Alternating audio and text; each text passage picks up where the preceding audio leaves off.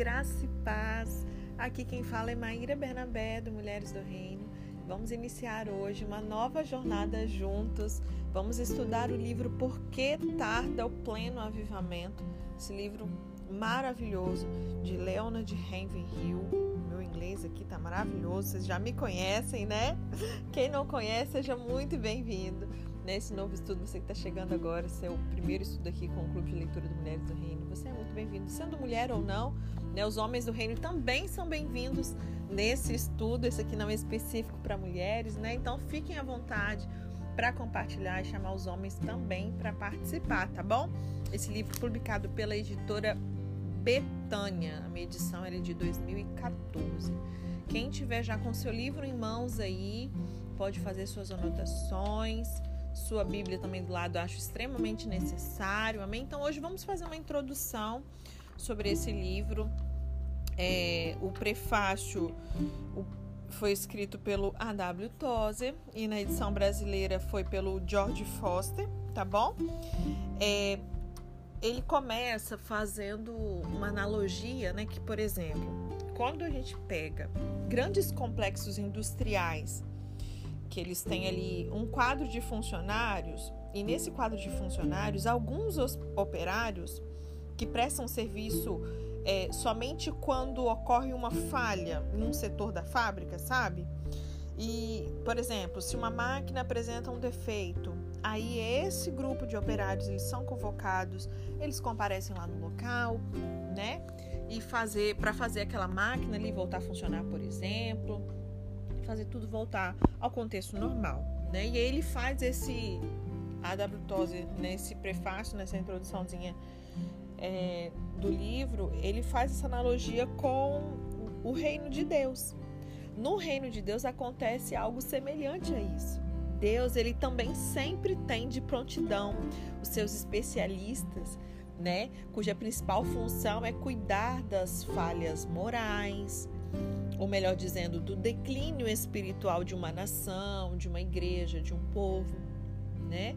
Então, exemplos desse tipo, é, por exemplo, indivíduos como Elias, Jeremias, Malaquias e outros, né, iguais a eles, que em momentos críticos da humanidade, eles surgiram no cenário da história para poder repreender, condenar, exortar o povo de Deus em nome de Deus, né, em nome da justiça de Deus.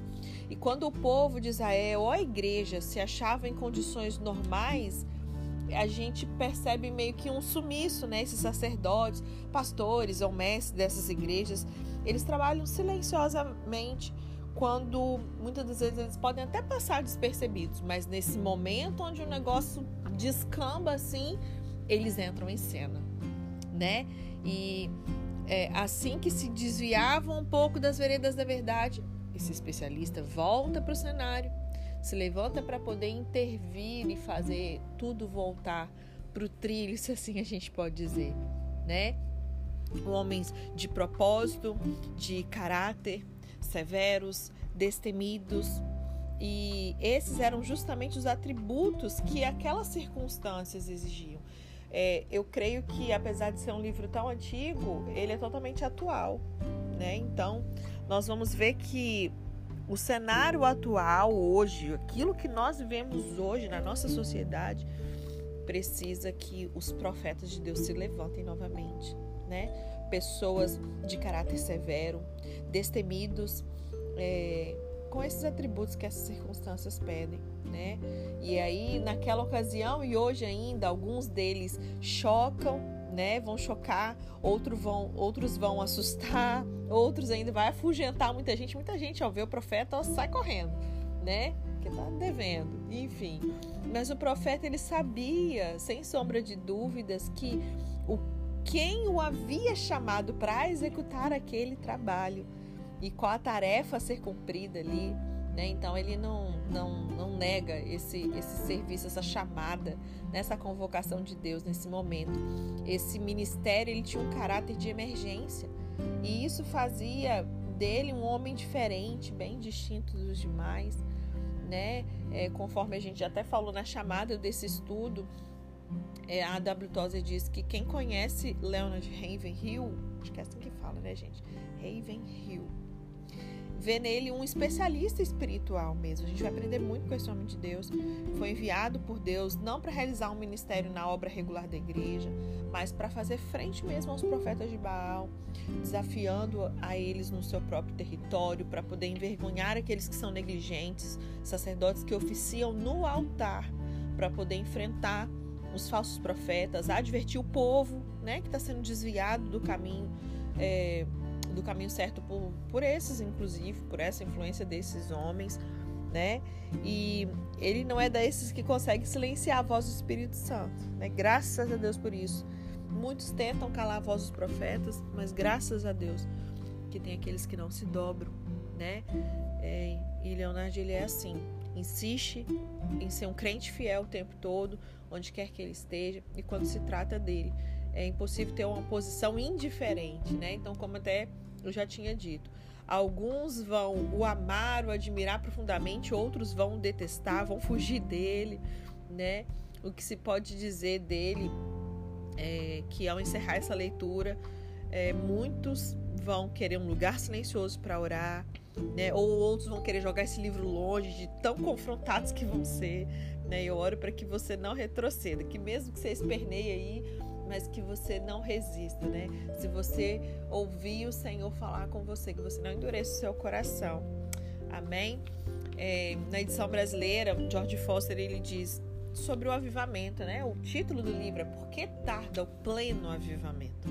Avivamento, sem dúvida, é uma das palavras mais desgastadas no vocabulário evangelístico brasileiro, em específico, né?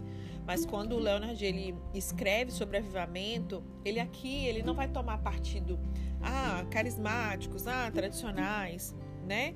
Ele não, não toma conhecimento dessas questões que são debatidas nesse cenário. Para ele, a questão não é se a gente toca a bateria nos templos, se a gente levanta as mãos no culto. Na verdade, ele nos chama a levantar um clamor a Deus para que o Senhor fenda os céus e desça com poder e autoridade para tornar o seu nome notório na presença dos seus adversários, fazendo as nações tremerem diante dele. Amém?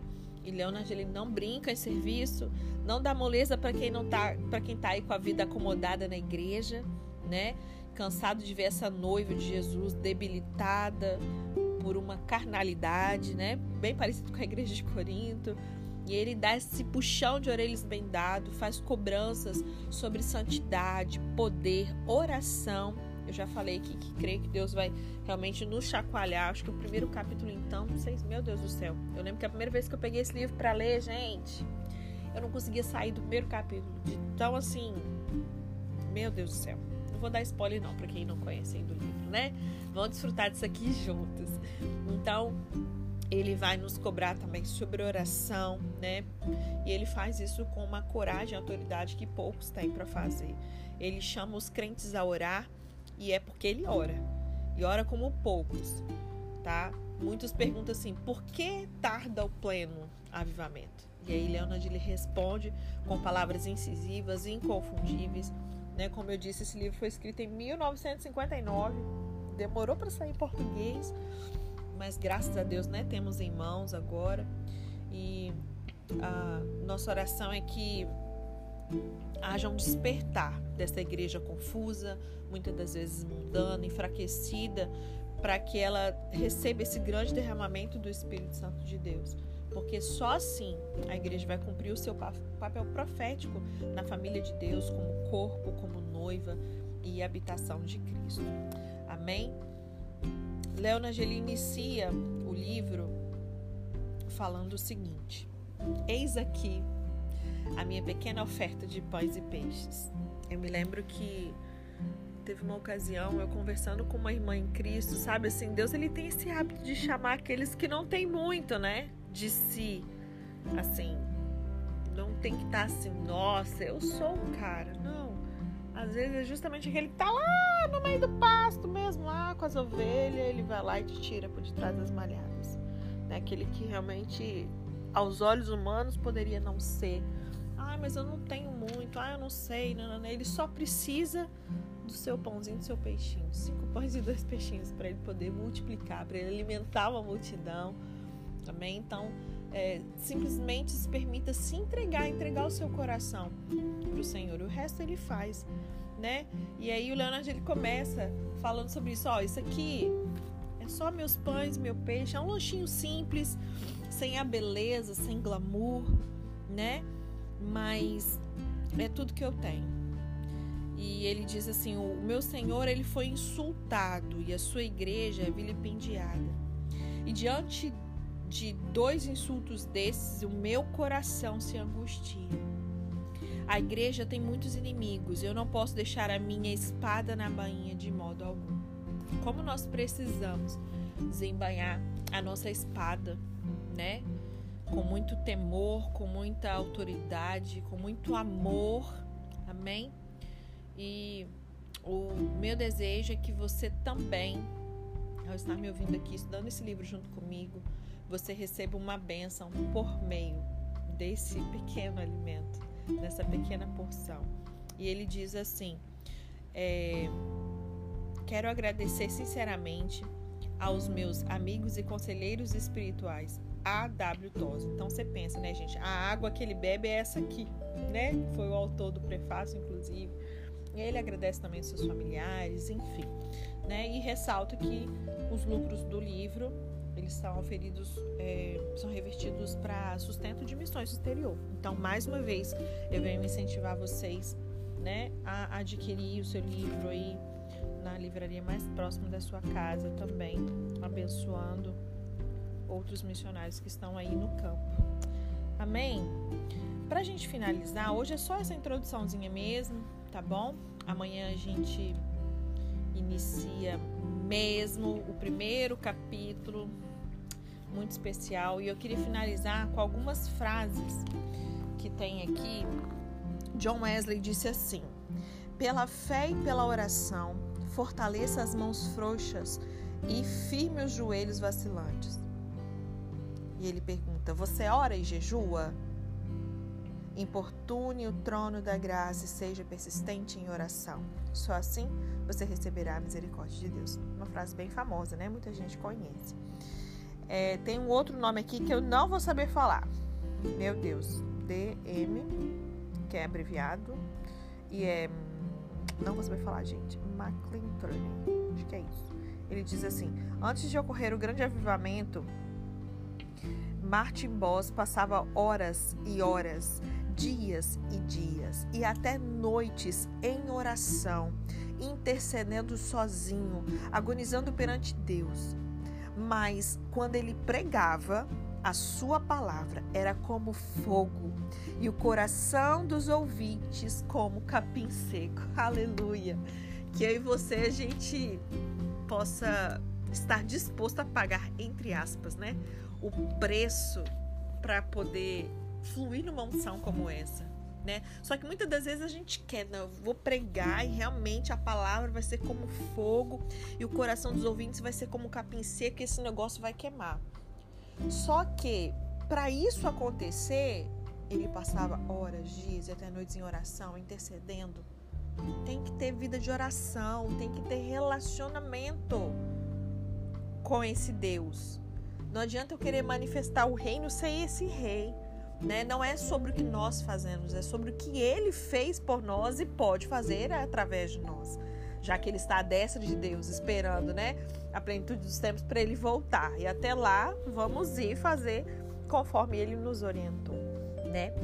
Amy Bounds diz assim: por mais erudito que um homem seja, por mais perfeita que seja a sua capacidade de expressão, mais ampla sua visão das coisas, mais grandiosa sua eloquência, mais simpática sua aparência, nada disso toma lugar do fervor espiritual.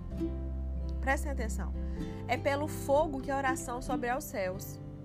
O fogo ele empresta asas à oração, dando-lhe acesso a Deus, comunica-lhe energias e torna aceitável diante do Senhor. Sem fogo não há incenso, sem fervor não há oração.